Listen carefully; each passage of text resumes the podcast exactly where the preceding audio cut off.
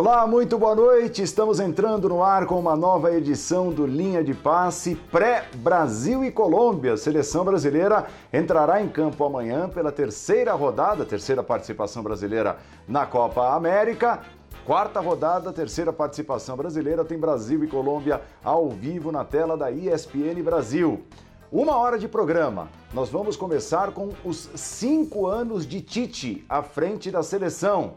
E aí, que nota você daria ao técnico da seleção brasileira por esse ciclo, né? este recorte de cinco anos comandando o Brasil? Será o primeiro tema do Linha de Passe desta noite. Claro que nós vamos projetar o que poderá ser esse encontro contra a seleção da Colômbia, o jogo contra a Colômbia nesta quarta-feira, e vamos passar por alguns personagens dessa história do Tite, né? A história contada, a história de cinco anos comandando o Brasil, claro, prevendo o que, o que pode vir por aí, não só na Copa América, mas principalmente eliminatórias e Copa do Mundo em 2022. Linha de passe é a nossa hashtag para você participar, a hashtag Linha de Passe, sejam todos bem-vindos. Repito, uma hora de duração nesta terça-feira, comigo, com Leonardo Bertozzi, Pedro Ivo Almeida, Gia Oddi e Vitor Birner. E mais, Eduardo de Menezes, direto e ao vivo do Rio de Janeiro. Daqui a pouco tem seleção brasileira chegando ao hotel. O jogo desta quarta-feira será no Newton Santos mais uma vez e o Tite não poupou, né? Críticas ao gramado em sua entrevista pré-jogo. Ainda assim, a seleção brasileira se apresentará novamente no Newton Santos, vai enfrentar a seleção da Colômbia. Mais informações ao vivo com você, Edu de Menezes. Bem-vindo à linha de passe, Edu. Tudo bem, Paulo? Um abraço para você, para os nossos comentaristas desse linha de passe especial. A pergunta é importante para o nosso fã de esportes, né, em relação ao Tite, que nessa partida contra a Colômbia pode bater o próprio recorde. Ele, quando chegou à seleção, acumulou nove vitórias, agora está com nove vitórias e se vencer a Colômbia vai a dez resultados positivos estabelecendo um novo recorde. Daqui a pouco a seleção brasileira chega aqui ao hotel na Barra da Tijuca, local da concentração para essa partida contra a Colômbia, que terá transmissão aqui na ESPN Brasil amanhã, 9 horas da noite, no Engenhão. O clima aqui é de tranquilidade, mas o Tite vem com esse ônibus trazendo na bagagem muito mistério ele não divulgou o time titular para esse jogo contra a Colômbia. Na verdade, apenas um atleta foi confirmado, o Everton, que foi para a coletiva, disse que vai agarrar essa oportunidade. É um goleiro né, e vai ser o titular dessa posição. Agora, lá na frente, a linha, a seleção brasileira tem muitos mistérios. Por exemplo, o Neymar dificilmente sai, mas são três jogadores que não atuaram nessa Copa América: o Douglas Luiz, o o Felipe, zagueiro, estou vendo só uma movimentação aqui, de entrega aqui para alguém da comissão técnica. O Felipe, zagueiro, e também o Everton. Então o Everton amanhã deve jogar e o Douglas Luiz pode ser uma surpresa até no lugar do Fred. Cinco jogadores jogaram as duas partidas desde o início na Copa América, foram escalados como titulares nos dois jogos até agora. O Militão, o Danilo, o Fred, o Neymar e o Gabriel Jesus. Então o Tite não revela o time, faz mistério, mas chegou a dizer sim que acha a Colômbia o adversário mais perigoso dessa fase de grupos e sobre o gramado reclamou demais e lembrou que teve que encerrar a carreira em virtude das contusões por gramados ruins. Daqui a pouco a gente volta para a imagem da seleção brasileira desembarcando e entrando aqui para o hotel que servirá de concentração para esse jogo, né, contra a Colômbia amanhã. Transmissão da ESPN Brasil. E a pergunta, qual que é mesmo, Paulo André? Para repetir para o pessoal participar com a gente no linha? Qual a nota que você daria? Qual a nota que você, Edu, daria a esses cinco anos? Você, você terá o privilégio de ser o primeiro entre os integrantes Opa. do Linha de Passe a dar a nota para esses cinco anos de Tite no comando da seleção. Diga lá. Paulo, eu daria nota 8 para o Tite. Se a gente for olhar até o trabalho do Tite nos números, é uma defesa muito sólida, é uma defesa que sofreu poucos gols. Eu tenho até uns números aqui para a gente trazer para o fã de esportes. Além disso, é um ataque muito efetivo. São 56 jogos do Tite, 42 vitórias, 10 empates, apenas 4 derrotas, 123 gols marcados e 19 gols sofridos. Por que, que eu dou nota 8? Porque ainda acho que falta um pontinho para a questão de olhar o jogo mais que o torcedor gostaria mais, e talvez aí não é, é mais o gosto do torcedor brasileiro, mas também daria um outro pontinho, porque também faz muito parte do Tite essa questão de observar é, o elenco dele, criar alternativas, por exemplo, no último, no último Mundial, em algumas decisões que o Tite teve em alguns momentos, ele não tinha aquela alternativa, inclusive quando o Neymar era ausência. Então, acho que o Tite vem mostrando isso, está buscando muito esse elenco, eh, isso dentro do elenco, e é óbvio, né, Paulo, ele tem reclamado muito, talvez isso também traga muito da nossa, para a nossa avaliação, o fato de não conseguir jogar contra as seleções da Europa, porque aí, de fato, ele testaria ainda mais a força da seleção. Você acha que eu exagerei, Paulo Andrade, dando oito para ele? Hum, vamos ver, vamos ver, vamos ver, vamos ver se está na média do que os comentaristas prepararam da avaliação do Tite. Depois eu te conto, Edu. Valeu, obrigado. Tá Edu bom, eu tô ouvindo aqui. Valeu, gente. Bom programa. Do Rio de Janeiro. Boa. Para nós, para nós. Edu de Menezes participando, será ele o repórter amanhã no Newton Santos. Vai trazer todas as informações ao longo do dia, ao lado da Glaucia Santiago, do Mauro Naves e depois vai trabalhar na transmissão de Brasil e Colômbia, ao vivo na tela da ESPN Brasil. O que o Tite acha desses cinco anos no comando da seleção brasileira? Ele falou sobre isso na entrevista coletiva pré-Brasil e Colômbia. Vamos ver. Não tem marca ainda ela só vai ser marca quando terminar a etapa e que a gente consiga olhar o início, o meio e o fim dela e ter uma real avaliação e não um, um recorte dela, um momento, uma circunstância. Uma etapa, um ciclo, um, um, como é que a gente, como é que tem outro termo, uma passagem, uma, uma amostragem geral de um trabalho de início, meio e fim. Aí a gente vai ter condições mais de avaliação. A escala de valores moral, ética, lealdade, a relação pessoal com que dentro da, da equipe, com que nós, integrantes da comissão técnica, direção estabelecemos, olhando para as pessoas e falando aqui, é, dentro das nossas, da nossa atividade, é, dentro dos nossos problemas, dentro do nosso dia a dia, o preço que nós pagamos para vencer. Né? O preço que nós pagamos, ele é do trabalho, ele é da competência, ele é, é, é dessa dignidade, dessa lealdade, dessa transparência com que a gente trabalha. Isso me orgulha muito. 56 jogos de Tite no comando da seleção brasileira, completando 5 anos, 42 vitórias, 10 empates e 4 derrotas, aproveitamento alto, 81%, gols marcados 123, gols sofridos apenas 19. O título foi o da Copa América em 2019. Vamos lá então, as notas dos nossos comentaristas para a gente começar a conversa sobre esses cinco anos do Tite. Primeiro você, Jean Oddi, a nota do Tite. Bom, as nossas notas foram mandadas antecipadamente e eu mandei nota 7. Nota ah. 7 que eu considero uma nota boa, né? Para os nossos padrões de bola de prata, inclusive, é uma nota boa. Eu acho é. que é, a gente tem é, coisas para falar a respeito do Tite, vamos entrar nessas questões, né? Por que, que não é 8, por que, que não é 9, por que, que não é 10, mas acho que a nota 7 é uma nota que significa um bom trabalho e outra coisa. Que bom que temos um técnico completando 5 anos de trabalho na seleção brasileira porque o Tite é, para mim pelo menos, indiscutivelmente o melhor técnico brasileiro à disposição. Então não faria, não teria feito sentido trocar de técnico depois da eliminação na Copa do Mundo, né? Sendo o jogo com a Bélgica como foi, não faria sentido você ter trocado de técnico e começado um novo ciclo. Então acho que é, é, raro, a gente não elogia muito, acho que a CBF, o comando, mas nesse caso acho que foram bem em manter o Tite e em termos hoje o Tite completando cinco anos de seleção brasileira. Mas minha nota é 7. A sua nota, Léo Bertozzi, e a primeira pincelada, como deu o Jean Oddi. Boa noite, Léo. Boa noite, Paulo. Boa noite, companheiros. Boa noite, fã de esportes. A minha nota também é 7 e também considero uma nota boa. É, ela poderia ser maior, mas fazendo uma questão de pesos de competições disputadas, claro que a Copa do Mundo, eu diria que tira um pontinho, um pontinho e meio. Afinal, é, é, foi o que ele de mais importante teve e se ele não, não foi um fiasco, e, e acho que o mínimo que, se, que cabe aqui é entender que o Brasil caiu para um adversário que era tão bom quanto ele, mas não foi uma Copa brilhante. A gente pode discutir os percalços, as dificuldades, não ter, por exemplo, o Neymar das suas melhores condições físicas, mas ele pareceu não, não ter conseguido achar soluções para as dúvidas que ele tinha em relação a alguns processos dentro do time. Mas concordei com a permanência. Acho que desde então, nas, na, ele só disputou Copa América e eliminatórias, né? Os amistosos eu conto pouco, porque acho que são motivações bem questionáveis. Mas de resto, ele não perde jogos, ele é muito superior aos rivais do, do continente. E não acredito que, que seria pouco competitivo se voltasse hoje a uma Copa do Mundo. Então acho que no geral o 7 está de bom tamanho. Então é a segunda nota 7. Você, Pedro Ivo Almeida, boa noite. Boa noite, Paulo, tudo bem? A você, aos colegas, ao fã de esporte rigoroso também aqui nas respostas à sua pergunta nas redes sociais que eu estava olhando.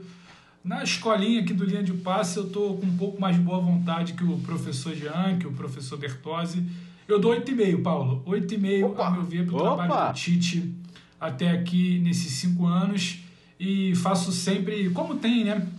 Traçando um paralelo ali, que é, se eu não me engano, nada sincronizado, tem aquela questão de nota de partida, nível de dificuldade, onde poderia chegar, como começou era uma seleção completamente sem identidade. A gente subvaloriza um domínio no continente, na América do Sul. A gente não tinha isso há muitos anos, a gente tem hoje com absoluta tranquilidade quando a gente olha para uma Argentina, para um Chile, para um Uruguai, até mesmo para uma Colômbia que vai se enfrentar amanhã. Não imaginamos o Brasil perdendo tão fácil a condição de favorito. Vejo o Tite se inspirando nas melhores escolas de futebol que temos no mundo, em que pese a gente possa avaliar aqui ao longo do programa a execução. Tem muito mérito. Claro que a derrota na Copa do Mundo impacta, a gestão de grupo em alguns momentos, especialmente na Copa do Mundo e no pré-Copa do Mundo também impacta, mas eu acho que vale, vale sim algumas, algumas, alguns pontos positivos. E quando ele prefere não responder ali de não tenho marcas, porque só quando chegar ao final do trabalho eu vou, com a devida vênia, discordar do Tite, mas eu acho que tem marcas. Uma marca de uma solidez defensiva, uma marca de potencializar, buscar o melhor espaço para o grande craque que é o Neymar, uma marca de estabelecer a linha de quatro que ele acredita bastante ali na fase defensiva, mas com uma ressalva ali da situação de meio de campo que o Tite parece bater cabeça, bateu antes da Copa, bateu durante a Copa e vai batendo agora que ainda não conseguiu encaixar o seu melhor meio de campo. Se era para povoar, se era para ter pouca gente, se agora alterna peças, ainda está um pouco andando em círculos ali para tentar achar a melhor solução. Mas no pacote como um todo, o que era, o que pode fazer e o que eu ainda acredito para os próximos anos, vamos colocar mais um ano e meio de trabalho aí, pelo menos até a Copa, eu daria 8,5, Paulo. Legal, aí uma diferença considerável para as notas, as duas primeiras. É, e teve aquela nota do Edu, 8, que fica no meio do caminho entre as notas de, de Jean, Léo e Pedro Ivo. Vitor Birner, disparadamente o mais ranzinza dos comentaristas do Ninho do Passo. Boa noite, Birner. Vai dar uns 4,5. Agora, agora, agora, agora, vacinado ele melhorou um pouco, Paulo. Ele tá ah, é? sorridente. Que até parece que é verdade, mas tudo bem. Boa noite em primeiro lugar, Paulo. Boa noite aos colegas, aos fãs, aos fãs do esporte. A minha nota não tem a ver com o humor, né? A minha nota tem a ver com o trabalho do Tite. Eu aprendi na escola Olá. que de 5 a 6,5 é regular. Obviamente que o 6,5 está mais perto do bom e o 5 mais perto do fraco, que seria de 4,5 para baixo. Que, de, que 7, 7,5 é bom, 8, 8,5 muito bom, 9, 9,5 ótimo e 10 excelente. Foi assim que eu aprendi na escola. Eu acho o trabalho do Tite bom. Eu dou um 7,5 pro Tite. Minha nota é melhor, inclusive, que a de dois colegas Olha. que você cita com menos ranzinho. Olha ele aí, surpreendendo. Eu vou, eu vou explicar o porquê. É, eu, eu para mim, tem, na nota, quando a gente fala de esporte, tem muito a ver com a dificuldade daquilo que você enfrenta. É assim em qualquer modalidade. E no futebol não é para ser diferente. É, não vejo como dar mais do que 7,5 por algo que, é, que, que aconteça na América do Sul. Então o Tite, no que é possível a gente imaginar em futebol sul-americano, ele, para mim, tem a nota máxima possível, 7,5. Como disse o Pedro, ele pega uma seleção esfacelada, que perdia a Copa América para o Peru, que ia mal na eliminatória, e a transforma em hegemônica no continente. Para ele ter mais pontos comigo, para ele agregar mais meio ponto, um ponto, um ponto e meio, ele tem que fazer alguma coisa fora da América do Sul que é exatamente aquilo que transforma o Brasil numa seleção mundial gigantesca, temida, né? Aquela que os adversários olham e falam: eu não quero pegar esse time de jeito nenhum. Desses 7,5 para mais, ele não agregou ponto algum ainda, por conta do que fez no Mundial. E eu também não considero os amistosos. Também acho que é um pouco vítima de não poder fazer amistosos contra europeus, que poderia desenvolver a seleção, mas eu não vejo que a participação no Mundial possa agregar meio ponto para eu subir a nota do Tite é, em relação ao que ele fez na América do Sul. Eu vou explicar exatamente o porquê de eu não ter dado esse 8, 8,5, 9, 9,5. Eu discordo radicalmente da nota do Pedro, mas radicalmente. 8,5 para mim, é sele... mim tem seleção que foi campeã do mundo que merece 8,5, tá? A seleção do Tite não ameaçou ser campeão do mundo. Então acho que um 7,5 pelo que ele conseguiu na América do Sul é muito bom para ele e para fazer mais, para tirar nota maior, só pode conseguir no Catar. Nada que aconteça daqui até lá vai aumentar a nota do Tite. É. Eu, eu, tá só, eu, eu, entendo exatamente o que o Birner está falando. Eu só acho que seria sim possível ter uma nota mais alta. E acho que o 7,5 do Birner é muito parecido com o 7,5 e do Bertozzi. Eu também discordo é o, só é da nota. também, viu, Jean? Só o seu fechar. também qual é?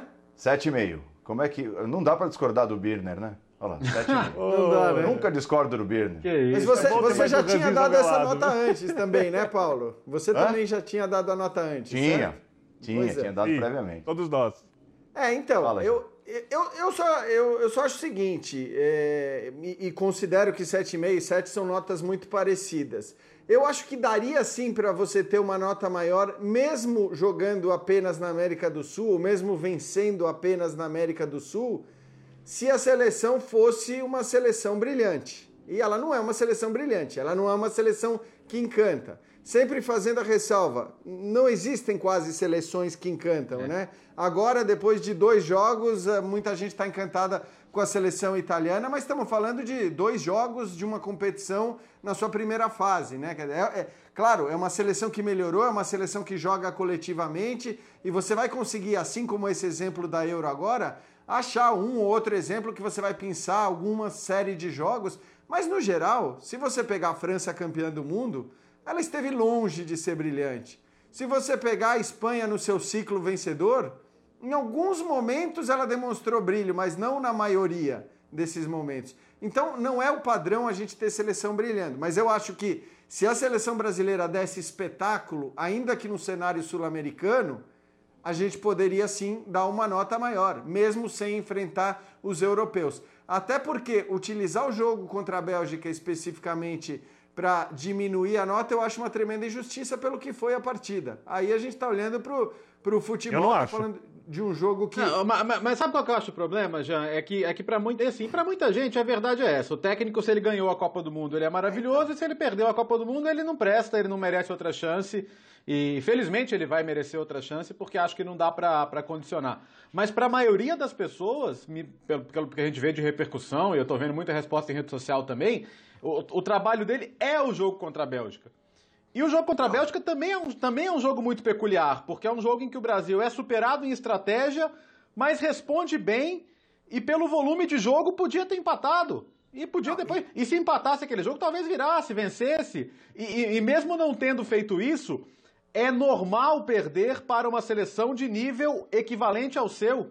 É, acontece. Uma Copa do Mundo, você tem sete, oito seleções que querem ganhar a Copa do Mundo, uma vai ganhar, Todas as outras vão perder, cara. Então, Léo, não mas dá é pra assim, avaliar todo mundo mal, né? É, é, não, claro, mas assim, o trabalho dele não pode ser o trabalho contra a Bélgica. Acho que é. nisso todos concordamos. É também um jogo contra a Bélgica, mas é bom lembrar como a seleção brasileira estava nas eliminatórias quando o Tite assumiu. E praticamente, né, com o mesmo elenco, ele fez algo muito diferente do que o seu antecessor, mudou completamente. Então o trabalho dele foi bom em todas as eliminatórias, nas duas eliminatórias que disputou, foi bom na Copa América. Sim, deixou a desejar, acho que na Copa do Mundo. E não estou nem falando especificamente do jogo da Bélgica, estou falando de uma coisa que o próprio Tite admitiu, que numa competição de tiro curto, numa competição é, tão rápida, você tem que levar mais em consideração as respostas que você tem em um ou dois jogos para fazer as mudanças necessárias. Uhum. Não dá para, você não está no campeonato por pontos corridos que você vai ficar esperando aquele jogador no qual você confia render. Vou citar um exemplo aqui, mas as entradas do Douglas Costa, por exemplo, eram, é, eram entradas que acho que exigiam a, a, a permanência dele no time e talvez não a permanência do William. Enfim, estou falando um exemplo, mas a gente poderia ter outros, e acho que o próprio Tite admitiu isso também depois do Mundial. Inclusive, num Bola da Vez, se não me engano, ele falou sobre isso. É, mas eu, eu, só, eu só queria destacar isso, que acho que até pelo que se espera, até pelo que o torcedor brasileiro quer da seleção brasileira, e o torcedor ele é muito mais exigente com a seleção brasileira do que é com o seu time em geral, O time, se ganhar por 1 a 0 com um golzinho ali no segundo tempo, no final, e, e, e tiver liderando o campeonato e for campeão, você não vai ver torcedor reclamando. Da seleção brasileira se reclama mesmo em caso de título. Vale lembrar, em 94, né, não é que foi uma unanimidade a seleção brasileira, uhum. que todo mundo vibrou, muita gente vibrou, mas. Isso muita, mudou já. Muita gente reclamou. O que mudou? Esse, eu, eu, eu, essa, essa, o público do meio dos anos 90 tinha como referência um outro futebol. Eu acho que hoje, se o Brasil ganhar de 1 a 0 todos os jogos da Copa do Mundo, o Tite vira Deus mesmo jogando um futebol conservador. Se o Brasil jogar um futebol conservador, eu, eu concordo com o que você disse sobre a seleção de 90, mas acho que o perfil mudou hoje em dia. É que eu acho que tem uma antipatia pela seleção brasileira que não tem nada a ver com o Tite. Até escrevi sobre isso outro dia no blog. Eu acho que existe uma antipatia com a seleção brasileira que é culpa da CBF, principalmente, que é culpa dessa relação conflituosa entre clubes de futebol e seleção.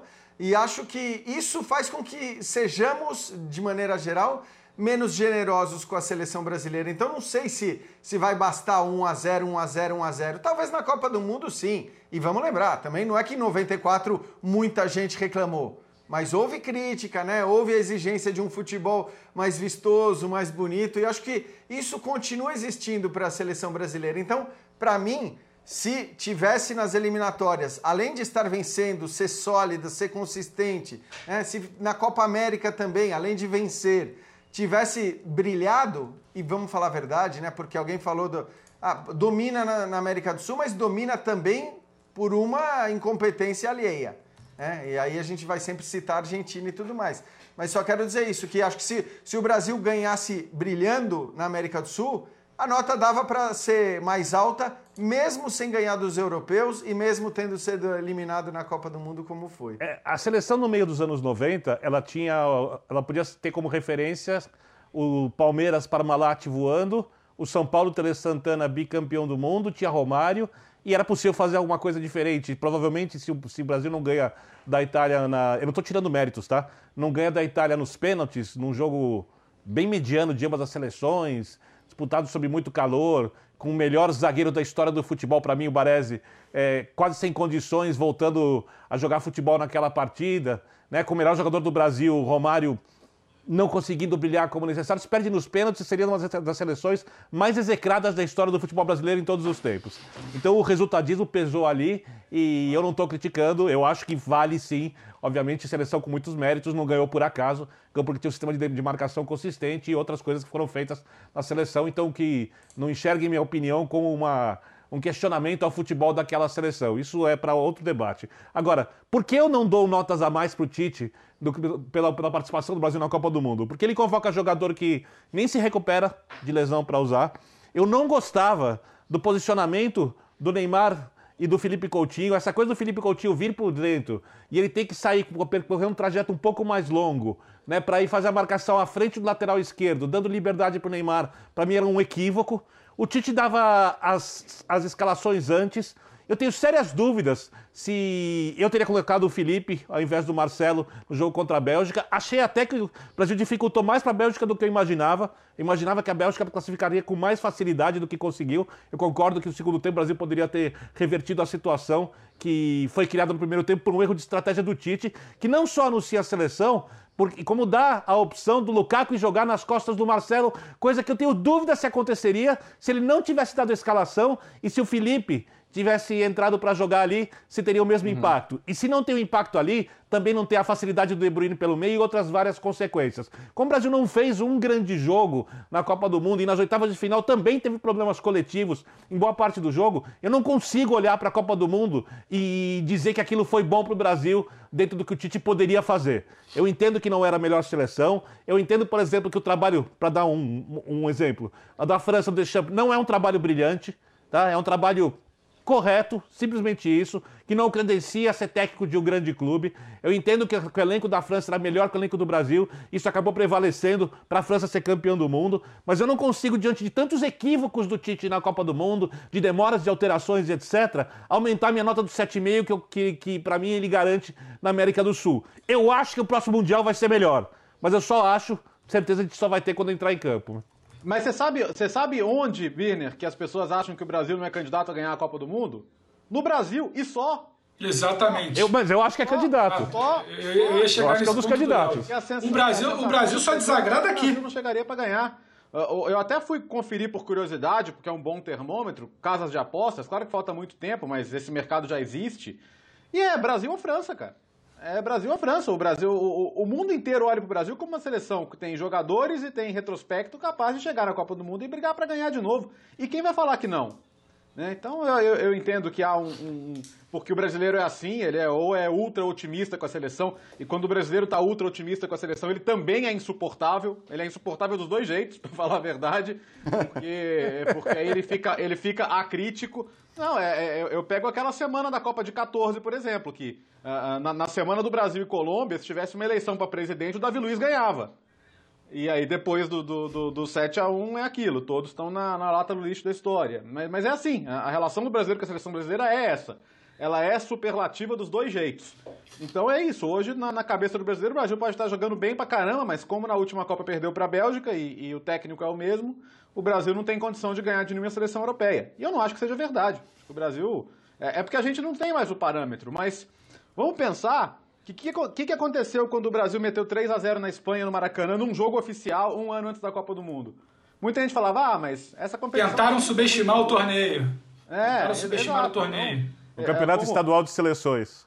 Como a seleção... Aí, tá vendo? Tá, tá, tá aqui na mesa o exemplo, subestimando o torneio. Mas, mas- foi um jogo pra mas foi um jogo valendo. Foi um jogo Foi. que Muito. mostrou A Espanha não queria perder aquele jogo, Léo. A Espanha não queria perder aquele jogo. Mas se quiser falar de amistosos ganhar. também, a gente pode voltar. A seleção, do, a seleção do Dunga, por exemplo, que eu acho que tinha muitos problemas para construir. As pessoas esquecem que o Brasil não conseguia furar a defesa da Bolívia. Mas é verdade também que nos amistosos grandes, ela batia nas seleções grandes o tempo todo. E, e isso é verdade também. Agora, é isso. Aí, quando enfrentava os europeus e ia bem, sempre tinha um motivo para não valer. Né? Então, é, eu acho engraçado isso, porque a gente- está questionando essa falta agora, mas quando elas aconteciam, e também não impediam que o Brasil chegasse na Copa e perdesse para o europeu, do mesmo jeito, inclusive de 7. Eu, eu, eu caí aqui porque depois que eu dei a nota 8,5, meu sinal até caiu. Não sei de qual dos colegas que foi, óbvio, eu dei Birner. 8,5. O pessoal Ele puxou seu meio... tapete Eu só, eu só consegui, eu só consegui. Eu entendo o sinal. No finalzinho assim do sinal. No, fi- no finalzinho eu escutei o Birner falar, eu sou radicalmente contra. Então eu faço aqui minha defesa depois. Você eu já vi sabe quem foi o de cada responsável. um. Obviamente, depois ele vai vir com aquele papo de que não se dá tão bem com tecnologia, com tudo. Oito e meia ele já puxou de lá, caiu. Eu acabei de explicar a. Copa do Mundo. Usa Agora- muitos erros pra te dar 8,5 Agora, pra falando sério, você, você tem muitos argumentos na Copa do Mundo, e eu entendo, eu concordo. Eu acho que teve problema de gestão no grupo pré-Copa, teve problema de gestão no grupo na Copa, teve problema de estratégia no início contra a Bélgica, mas a gente não pode querer achar que o recorte do jogo contra a Bélgica são só aqueles 20, 25, 30 minutos iniciais. Tem muito valor uma seleção se recuperar diante daquela Bélgica naquela Copa como se recuperou. Acho até, me arrisco a dizer que o placar do segundo tempo ele soa até injusto. O Brasil esteve muito perto de conseguir o seu empate, a gente não sabe o que, que seria depois dali para frente, se a Bélgica conseguiria se recuperar no tempo normal, o que, que viria a ser, como é que seria a sorte da seleção numa eventual semifinal. Agora, não acho essa, tra dessa tragédia toda de escolhas apenas ruins na Copa. Concordo com gestão de grupo e com estratégia contra a Bélgica que não funcionou. E um início ali claudicante, digamos, com o Neymar longe de 100%, um jogo, sabe, truncado contra a Suíça, poderia ser melhor pelo que a seleção Convocar jogador que não teve condição física de entrar em campo porque estava machucado. Concordo, concordo com essa, essa situação da gestão de grupo, Pirner. Para justificar, eu vou tentar dividir um pouco o trabalho do Tite. O Tite pega uma seleção praticamente morta dentro do continente, né? Com tudo que vinha passando e fora da zona de classificação das eliminatórias. É bom que se diga. Tem seu valor fazer a campanha que ele fez. O Tite chega numa, numa Copa acreditado, a seleção tinha lá o seu valor, e eu tô com o Léo quando eu digo que tem muito mais peso na avaliação aqui dentro do que fora do Brasil. Jean toca num ponto que culturalmente as pessoas têm um mau humor com a seleção, e é verdade, isso afeta qualquer avaliação. A seleção faz um gol como fez nessa Copa América de trabalhar a bola nas eliminatórias, chegar pelo lado, construir, ter uma ideia de jogo, nada acontece por acaso, sabe? Ah, mas não encanta. Se é no seu time do coração, pode estar jogando o melhor futebol do mundo. Então tem uma má vontade histórica e cultural com essa seleção. Isso impede já que a avaliação seja totalmente sóbria fora daqui, digo com os torcedores. É uma coisa cultural. Poucas instituições funcionam tão bem quanto falar mal da seleção brasileira fora da Copa do Mundo e continua funcionando muito bem. É uma das poucas que não se alterou no Brasil. Aí você vem para um pós-Copa. O Tite consegue largar de algumas convicções que ele praticamente morreu abraçado ali na Rússia e começa a testar. Ele tem uma situação de fogo alto ali, podemos dizer, na Copa América de 2019, porque era muito claro não se sabia internamente dentro de uma CBF se não ganhasse aquela Copa América em casa o que seria do futuro do trabalho do Tite, ainda que tivesse uma ala que defendesse, tem uma outra ala que não queria. Ele consegue se recuperar de uma ausência às vésperas de um Neymar completamente problemático, fora de campo e dentro de campo com lesão. Ele reinventa minimamente, num curto espaço de tempo, aquela seleção. Ele ganha com uma tremenda facilidade. A gente pode fazer a ressalva do jogo da Argentina, que eu acho que sim, a arbitragem interfere, mas se você pegar a Copa América como um todo, assim como nas eliminatórias, tem uma tremenda facilidade de passar pelos seus adversários, entendeu? E acho que quando você estabelece um domínio assim no seu continente, você flerta com o futebol jogado nos melhores centros do mundo e você constitui esse domínio. E aí, quando ele chega agora para esse novo recorte de trabalho, qual era a missão dele? Era escapar da armadilha que ele caiu em 2018, que só tinha um sistema ali pré-definido. Ele tenta variar, ele mexe com as suas peças, ele está tentando não morrer abraçado em algumas convicções. Bierner sempre cita muito que poderia testar alguma coisa, poderia dar um passo a mais, também concordo, só que antes eu acho que ele está tentando resolver o tal problema do meio de campo, que também tira um pouco da minha nota. Então acho que tem muita coisa positiva para sinalizar de um trabalho que começou completamente sob desconfiança. Aí o Jean fala, se eu não me engano, é o Jean que fala que não brilha exatamente aos olhos. Foi você, não foi, Jean? Que não, foi. Não, é, não foi exatamente encanto o tempo que você citou, mas que não é exatamente não é um brilhante. futebol de muito brilho, visto, não é brilhante. Mas aí eu também eu poderia devolver. Qual grande seleção do mundo hoje joga isso. futebol brilhante, sendo muito é. estável?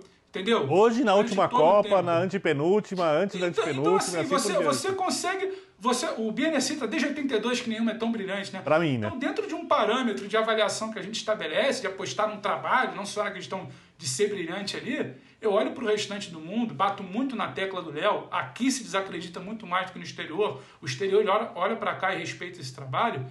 Eu não vejo mais do que quatro seleções muito acima do Brasil. Eu não vejo o Brasil chegando na Copa sem uma condição de favorito. Eu não vejo uma margem para esse trabalho evoluir, porque eu consigo ver evolução nos últimos dois anos, digamos, mesmo com a pausa da pandemia. Então, acho que tem que se valorizar o trabalho do Tite. É perfeito?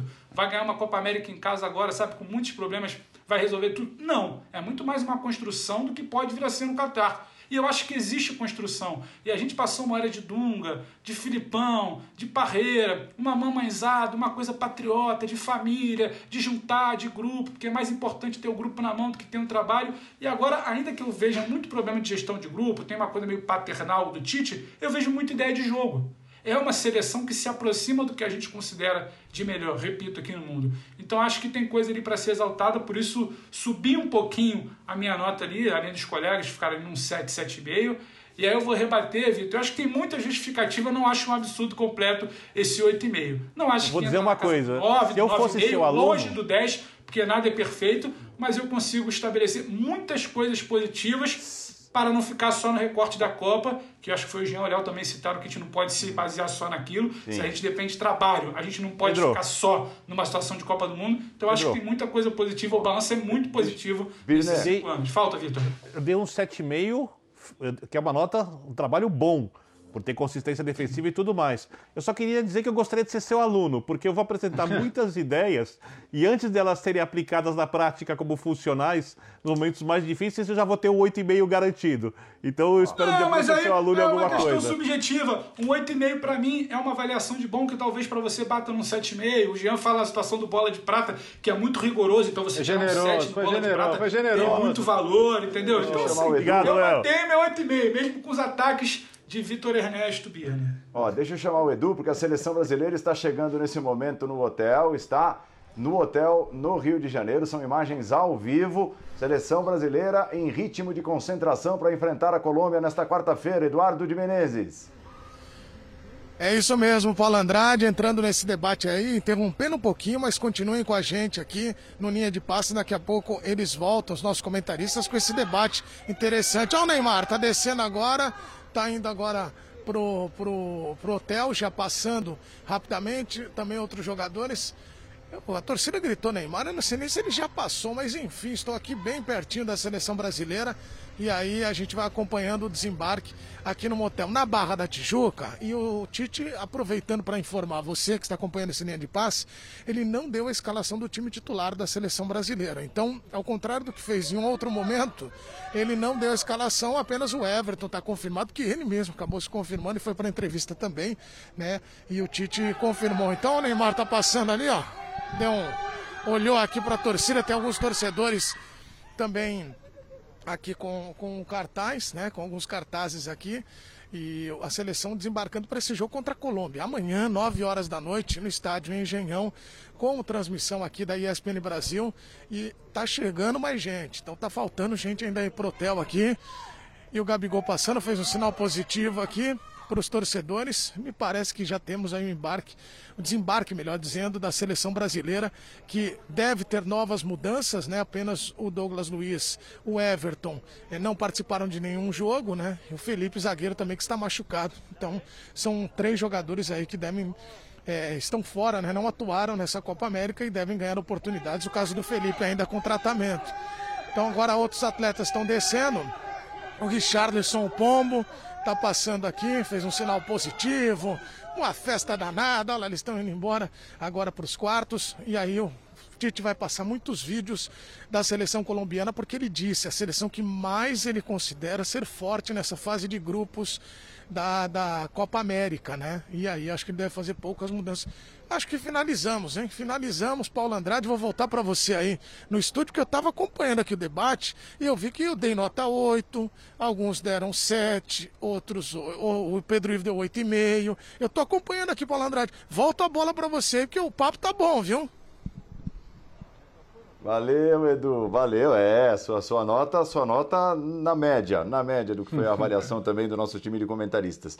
Aí o Emerson Mahmoud escreve aqui na nossa hashtag e diz: Ah, o Tite só venceu seleções sul-americanas, não vence as europeias. Nota 4 por isso, tá? É, vamos dar uma olhada, vamos ver se é verdade realmente. Essa impressão que muitos têm, né? Nós temos uma tela com os jogos da seleção brasileira contra as seleções da Europa na era Titi. Dá uma olhada ali, ó. Tá? Tem a derrota para a Bélgica, né? Que é uma derrota, é, é, é, é, o mais importante de todos esses jogos aí. Mas, ó, a única derrota. A única derrota. Faltam jogos? Faltam. A culpa é do Tite? Não. Tite reclama? Reclama, como já dissemos aqui. Ele só tem uma derrota. São poucos jogos, infelizmente. Mas ele só tem uma derrota para as seleções europeias. Então fica essa imagem, Jean, ah, mas a seleção brasileira, e até assim, é, fica um, um quê, parece que o Tite tem culpa para alguns, né? Mas é, a, o retrospecto, mesmo com poucos jogos, é bom, da era Tite da seleção brasileira enfrentando seleções europeias. Será que, que, que chega? O Léo foi ali buscar na, na casa de apostas, né? O que pensam os europeus, principalmente, e Brasil e França entre os, os, favoritos por antecipação, pelo menos nesse momento, na Copa do Mundo. É, será que o Brasil chega com força suficiente para se impor, como se impõe aqui na América, enfrentando seleções europeias fortes também, Jean? Ah, sem dúvida, Paulo. Que chega forte, eu não tenho a menor dúvida. Se vai ganhar ou não é outra história, né? A gente, aliás, tende a fazer uma relação muito óbvia sobre o bom trabalho, sobre aquilo que a gente vê antes da Copa do Mundo com aquilo que vamos ver na Copa do Mundo. E historicamente, muitas vezes não é assim. E não estou nem falando apenas da seleção brasileira. Se a gente pegar o histórico da seleção brasileira nos seus últimos títulos, né, em 2002, em 94, a gente vai ver que antes ela estava muito pior e depois ela acabou evoluindo, acabou melhorando, porque é um campeonato imprevisível. Então, não tem lógica. A gente não está falando de um campeonato por pontos corridos é, atribuir ou atrelar o resultado ao bom ou mau trabalho, eu acho muito injusto numa competição que nem mata-mata é. É simplesmente mata, né? Feita essa ressalva, achei interessante a tela que a gente mostra. É claro que, é, desde aquele empate por 0 a 0 com uma Inglaterra B, é, essa ideia da dificuldade do Brasil contra os europeus, ela se impôs, né? Ela ficou com uma coisa indiscutível. A tela mostra, de fato, vitórias, mas muitas das vitórias também não foram vitórias tranquilas, não foram vitórias fáceis contra equipes mais é, frágeis do que o Brasil, vale citar por exemplo, a Suíça, o próprio jogo com a Áustria, apesar dos 3 a 0 no placar, né? Não foi um jogo em que o Brasil sobrou. De qualquer maneira, é, eu acho que a gente. É, essa ligação da, da, do favoritismo ou não, das chances ou não de uma Copa do Mundo, é, numa Copa do Mundo, com aquilo que está se produzindo antes, é, muitas vezes ela não existe. E repito, isso não acontece apenas com a seleção uhum. brasileira. Isso acontece com várias seleções. Ah, ok, em alguns momentos o favoritismo se confirma, como aconteceu na última, né? Mas também se confirmou com a campeã. A outra finalista era uma finalista que ninguém imaginava que. Na que penúltima pudesse... também, né, Jean? Que, Na Jean, também. Jean, posso te interromper? Você está claro. falando da Croácia. A gente acabou de ver o Brasil batendo na Croácia dias antes de começar a Copa do Mundo. E ganhou com autoridade. Véspera, né? Véspera de Copa do Mundo. É. Então, e, e, ganhou bem, e ganhou bem. E, mas e, e, o já tocou num ponto que assim, a, a, gente, a gente gosta de, é, como, como, como vocês falaram, a gente idealiza a seleção campeã como acima do bem e do mal, acima de qualquer suspeita. Então hoje a gente olha para os heróis do Penta, né? Que pô, é uma reunião de craques absurda. E, e, outro dia, por curiosidade, né, até por um, por um tweet do, do, do Vitor Sérgio sobre isso, eu fui procurar é, recortes da época, um ano antes da Copa de 2002. E o futebol Nossa. brasileiro tinha acabado, gente. O Brasil perdeu de Honduras, é, nada mais prestava, o futebol brasileiro tinha que ser refundado, porque todos eles eram mercenários, eram caras que não se incomodavam com a seleção, que só queriam saber das suas carreiras, e isso volta de tempos em tempos quando as coisas não vão bem. O Tostão escreveu na Folha de São Paulo o seguinte: sabe o que, que o Filipão devia fazer? Ele devia convocar o Tite. Porque olha o Grêmio do Tite o que joga. O Grêmio do Tite é um exemplo de time que sabe jogar muito bem, inclusive com três zagueiros, moderno, envolvente e tal. O Tite, o mesmo que é o técnico da seleção brasileira hoje, para muita gente não serve. Então, assim, é, é basicamente a, a, avaliação do jogador, das pessoas sobre a seleção brasileira depende do resultado da última Copa do Mundo. Tanto que o ciclo 2002-2006 foi pura lua de mel, né? O Brasil dava espetáculo, ganhava de todo mundo, fez o que fez na Copa das Confederações com a Argentina e com a Alemanha. Nas eliminatórias era aparecer o Harlem Globetrotters jogando, e aí subiu no salto e a Copa de 2006 foi o que foi. Mas por que tinha tanta tranquilidade para trabalhar? Porque era o último campeão do mundo. Então, enquanto o Brasil é o último campeão do mundo, tudo é maravilhoso. E quando o Brasil não é o último campeão do mundo, as pessoas têm mais dificuldade para enxergar as virtudes. Léo. Acho que as virtudes estão aí e o Brasil é um candidato a jogar bem contra qualquer seleção hoje. Então, só, só contar uma história da época, hum. é, obviamente tinha, tinha, bem menos tempo de carreira, e eu citei que tiveram duas seleções principais para ganhar a Copa do Mundo, Brasil e Inglaterra. Os comentaristas principais que estavam ali, eu não vou citar o nome de, de, deles, tiraram sarro de mim. Por conta das duas seleções. Na época se olhava muito, muito pouco ah, de fora. o que você faz hoje, né, Bia? A Inglaterra, a Inglaterra. Não, eu não tiro sarro de ninguém. A Inglaterra. Não, você não tem noção. Olha, você não tem noção do que aconteceu ali. Depois eu te conto fora do ar. Mas tudo bem. A Inglaterra tinha feito cinco na Alemanha fora de casa. E tinha um timaço. Um timaço. Uhum. Uma, uma baita equipe. E aqui ninguém olhava. E o Brasil, como você disse, além de ser uma reunião de craques, tinha um técnico que naquela época fazia as coisas acontecerem na hora que, que apertava. Essa que é a realidade. O, o Filipão, é, naquela época, eles pediam, depois de várias seleções, Oswaldo de Oliveira como técnico da seleção Sim. brasileira. Porque tinha sido campeão brasileiro pelo Corinthians, né? Era um técnico que fala que gostava do futebol um pouco mais ofensivo. Né? Já, o Luxemburgo, por exemplo, quando assume a seleção brasileira, tem apoio total total, quase, das pessoas por conta do futebol que os times dele jogavam. E o Filipão era meio execrado, porque o Filipão era visto, principalmente aqui em São Paulo, para ser bem direto, e no Rio de Janeiro, como um técnico retranqueiro, brucutu, truculento, né? E eu, aí eu acho que vocês gostam de falar essas vezes que a, as coisas do eixo pesaram porque não conseguiram olhar o que esse cara era capaz de fazer naquele momento da carreira dele. Então ali para mim havia uma série de fatores que podiam levantar a seleção, que, como disse o Léo, estava sendo execrada. E outras vezes, por exemplo, como em 2006, para dar um exemplo, quando muitos apostavam que a seleção brasileira, etc e tal, né? É, e o Ronaldo vai jogar a Copa do Mundo quase do meu tamanho, né? O que para mim era inaceitável, e o Juninho Pernambucano jogando demais, né? E podia, todo mundo jogava 4-3-1-2 na época, podia entrar no meio de campo, né? Podia tirar o Ronaldo, deixar o Adriano de centroavante, mas mexer com o Ronaldo era uma coisa impossível, né? Então todo mundo apostava que o Brasil ia ganhar. E era previsível que aquela seleção, com a farra de VEG, com um monte de coisa que aconteceu ali, poderia sucumbir por conta de diversos aspectos. Então, a avaliação de seleção, como disse o Jean, ela tem muito a ver em como a seleção chega, como elas chegam naquele mês do Mundial, porque o Mundial não é um torneio para vencer a melhor equipe. Ser a melhor equipe aumenta a chance de ganhar. Né? O Mundial não é pontos corridos. De repente, um mês de uma equipe muito bem, como por exemplo aconteceu com a Grécia quando foi campeã da Euro, com o Porto quando foi campeão, por exemplo, da Liga dos Campeões da última vez, resolve um campeonato. Oi, Jean.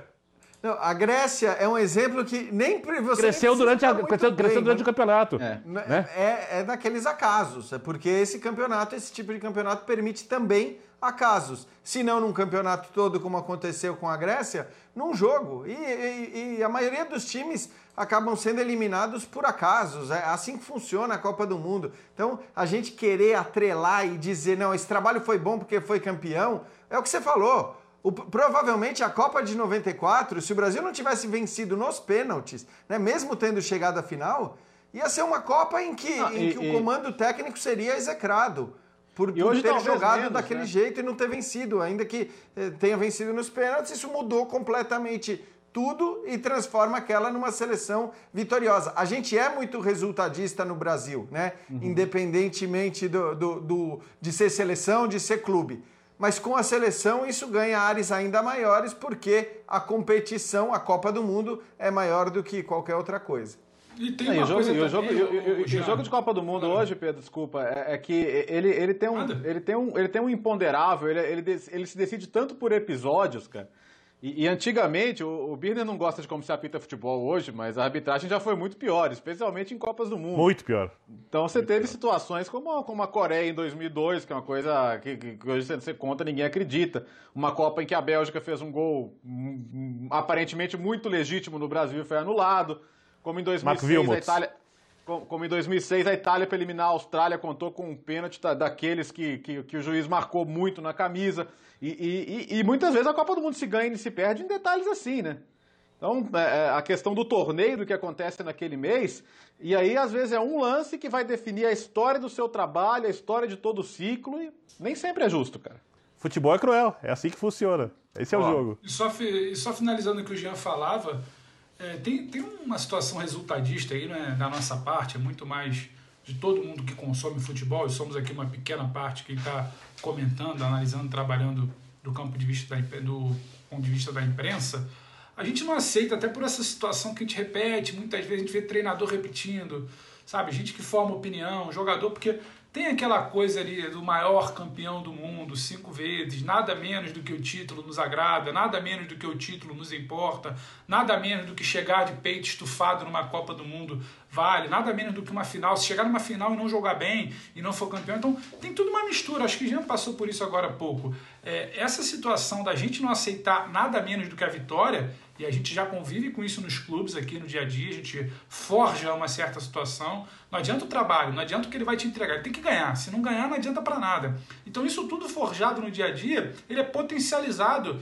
por uma, entre aspas, arrogância, essa coisa de que ganhamos cinco vezes, somos pentacampeões, sabe? formamos, alimentando gerações e gerações de craques, de gênios. Então, nada menos do que a vitória numa Copa, eu acho que tem uma certa arrogância também de um peito estufado que não se tolera nada menos que isso. Nunca foi se analisar o trabalho. Se o Tite não chegar ao final do Qatar com uma taça, o balanço vai ser extremamente positivo para 90% das pessoas que vierem a comentar. Ninguém vai querer saber do ciclo de 18 a 22, do desempenho pré-Copa, do desempenho na Copa, do tal momento como chega naquele mês. Então acho que isso tudo também contamina muito essa situação.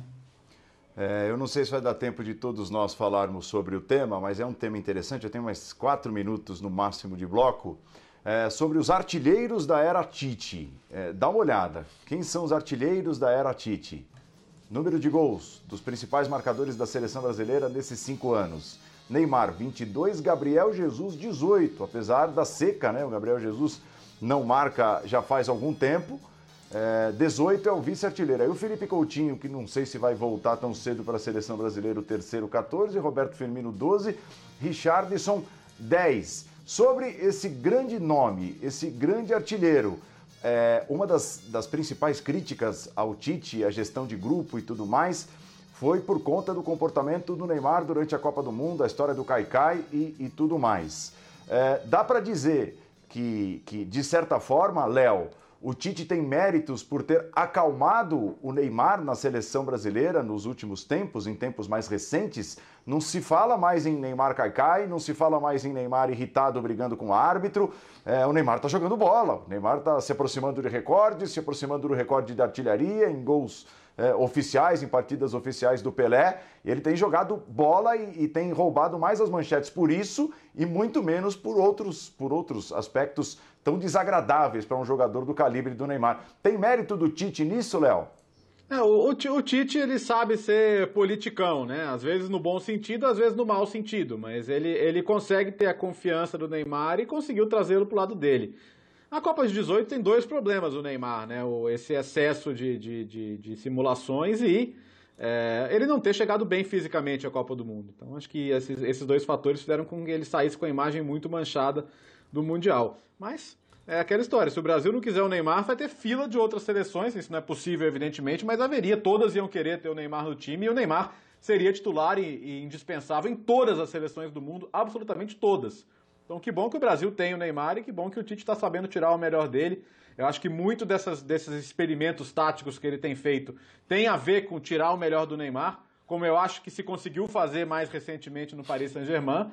E, puxa vida, o Neymar, é, é, aquela história, ah, o Neymar não pode estar no mesmo patamar de outros jogadores porque os outros ganharam o Copa do Mundo e ele não. Aí, desculpa, aí é, é, vai entrar naquela coisa da, da arrogância da gente achar que, que o cara só vai ser histórico se ele tiver um Mundial. E ele tem chance de ter ainda, né? Ô, Léo, então, é, só eu queria em relação ao Neymar, porque é, acho que a premissa do que o Paulo está falando pode ser verdadeira e o Tite pode ter uma responsabilidade na melhora indiscutível que o Neymar teve no último ano, no último ano e meio, sei lá, mais ou menos isso, né?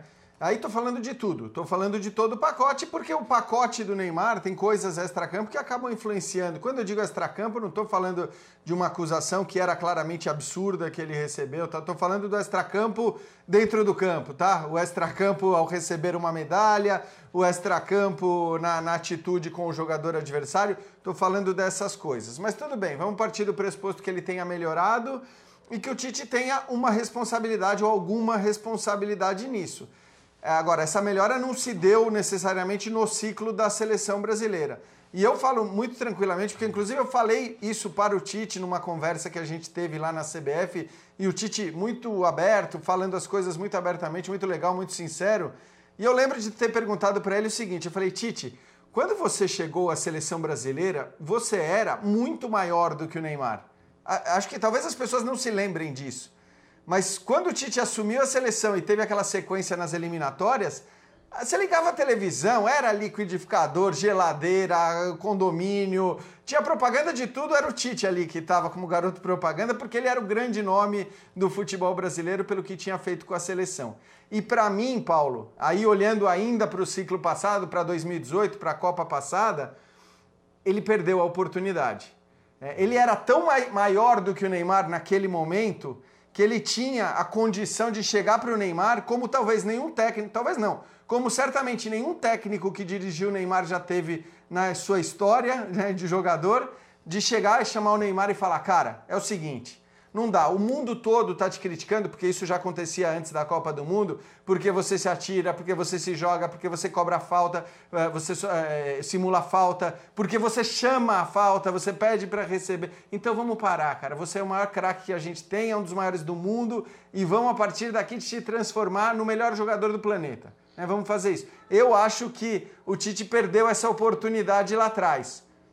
Hoje, pode ser que ele tenha colaborado para essa melhora, acho que é possível sim, mas hoje a gente já tem uma, né, uma equivalência ali, para não dizer que o Neymar é, inclusive, assim, nenhum técnico da seleção brasileira acho que tem ou terá, pelo menos nesse, no próximo, no outro ano, condições de, de falar mais grosso com o Neymar, de chamar o Neymar, como ele nunca deve ter ouvido na vida dele, nem o pai falar, pelo que a gente vê né, dessa história do Neymar como jogador. É, mas quem fala duro comigo aqui é Dimas Coped, o nosso editor, está dizendo aqui intervalo também. Esse puxa a orelha, então eu vou chamar o intervalo antes que, que ele puxe as duas. E já já nós voltamos com mais linha de passe. Muito obrigado pela audiência. Muito obrigado a você, fã de esportes, que fez questão de participar aqui. A gente fez a brincadeira nas redes sociais, colocou o fã de esporte para avaliar é, o Tite também, dando notas. É, para não passar batido, ó. O, o Vando Gilles deu uma nota baixa, 3 aqui para o Tite. Uh, o Royals, 8,8, detalhista. Roberto Santos, 5, cravado. Fernando Pereira, 7,5. Bruno Dantas, 8 para o Tite. Uh, Evandro B Brito, 3, é, deixa eu ver, 6,5. Uh, Vitor de Lima, 8,7. Bernardo Oliveira, 7. A galera entrou, entrou na conversa, entrou na brincadeira das notas também. Vamos ao intervalo e já voltamos.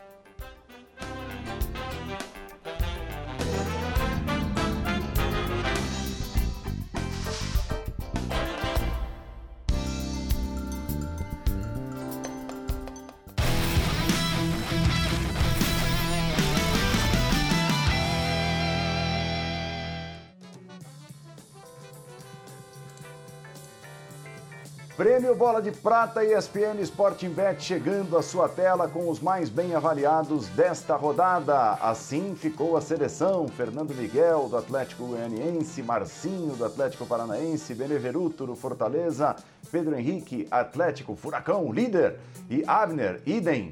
Aí no meio de campo, Diego do Flamengo, assim como Gerson, que se despede no jogo contra o Fortaleza, Pikachu do Fortaleza. Gustavo Scarpa do Palmeiras, Rodrigo Muniz do Flamengo e Arthur do Red Bull Bragantino completam a seleção rodada a rodada, nota a nota. Vamos elegendo os melhores do Campeonato Brasileiro. É, antes do intervalo, você tomou uma cornetada de respeito, né, Pedro Ivo? Tá ruim pra mim, Paulo. Ninguém. Daqui a pouco eu não tenho mais internet, luz, câmera. Tá ruim em casa, tá ruim com o né? Tá ruim na rua, eu vou ficar mais um tempinho em casa aqui. Tá ruim com a mãe. A Vamos, conta no ar, por favor. mandou uma mensagem pra ele conta no ar, por favor. em relação à nota do Tite, concordando com o Birner, o que é pior. Dona Lúcia, muito obrigado. Não, não, será uma noite tranquila, 1x0 pro Birner com a minha mãe. Ou seja, Olha. tá ruim. Tá, negócio, tá pior, tá pior que o Tite com vocês. Tá perdendo pra mãe vai ganhar de quem? É, mas é isso aí. Eu tô pior que o Tite na mão de vocês. Eu vou te contar um negócio, hein? Pelo amor de Deus. Vamos ao intervalo. Paulo, vai pro intervalo que é melhor, que eu tô. E já, e já voltou. minha cara aqui. Vamos meter embaixo da câmera aqui.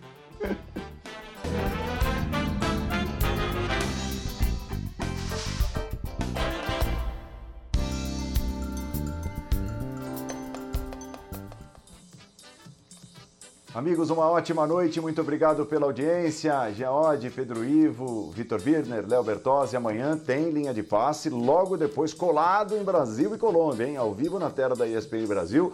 Não só falando sobre a seleção brasileira na Copa América, mas também sobre a rodada do Campeonato Brasileiro. Tem rodada do Brasileirão, então programa extenso com bastante assunto.